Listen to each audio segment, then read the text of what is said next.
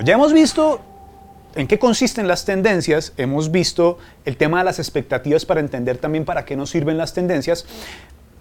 Vamos a ver en esta sección muy chiquita cómo se construyen las tendencias. Entonces, la construcción de las tendencias, ¿cómo se da? Eh, se ha ido perfeccionando cada vez más un rol que ustedes seguro han escuchado hablar y es el tema de los cazadores de tendencias. Eh, de los trend hunters en inglés para que suene más elegante. Los cazadores de tendencias son personas que se han especializado en observar cambios inusuales que a veces los perciben cuando hasta ahora están haciendo para adelantarse y suponer, miren esos comportamientos que se están empezando a ver, eso va a marcar hacia el futuro, va a empezar a popularizarse y en algún momento va, a empezar a ser importante. Entonces los cazadores de tendencias van buscando casos, casos, casos, casos, mirando cosas, en la moda van fotografiando, van mirando comportamientos de la gente y van diciendo, caray, esto como que se está volviendo, se está empezando a popularizar y lo identifican muy rápido, antes de que se vuelva popular. Ese es el, el talento que tienen los cazadores de tendencia, de ver algo que los demás todavía no perciben, no han percibido un cambio y adelantarse a ello para darle luz a aquellos que están pendientes o que tienen que tomar decisiones sobre eso. Voy a dar un caso muy sencillo. Ya lo vintage casi que está pasando de moda, pero tuvo un pico reciente.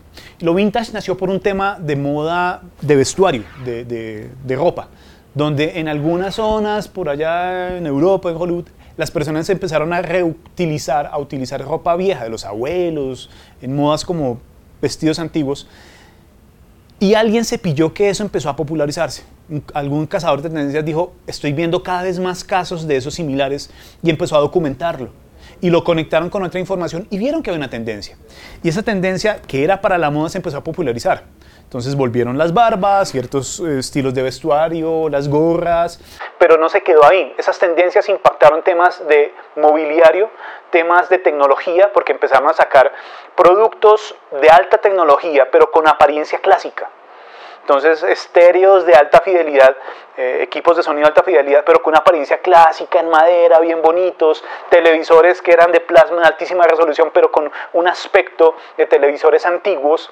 Y lo mismo se empezó a popularizar en tema urbano, en temas de decoración, empezó a afectar muchos otros sectores más allá de la moda. Entonces, esa construcción se basa en expertos, en gente que tiene el ojo para identificar cosas que están sucediendo que todavía no son masivas ni populares, pero que se la pillan antes de que ocurra. Son los cazadores de tendencias. Mm, creo que en últimas es una habilidad que algunos, algunos me han escuchado hablar y es de los bulladés voy a dar el ejemplo muy rápido porque me sirve para amplificar qué pasa aquí.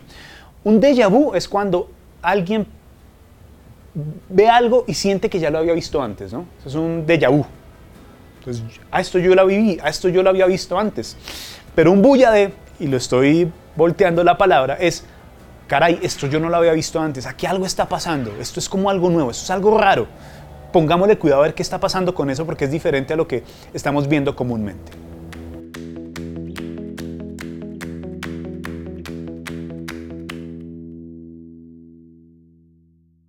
Alcaldía de Bogotá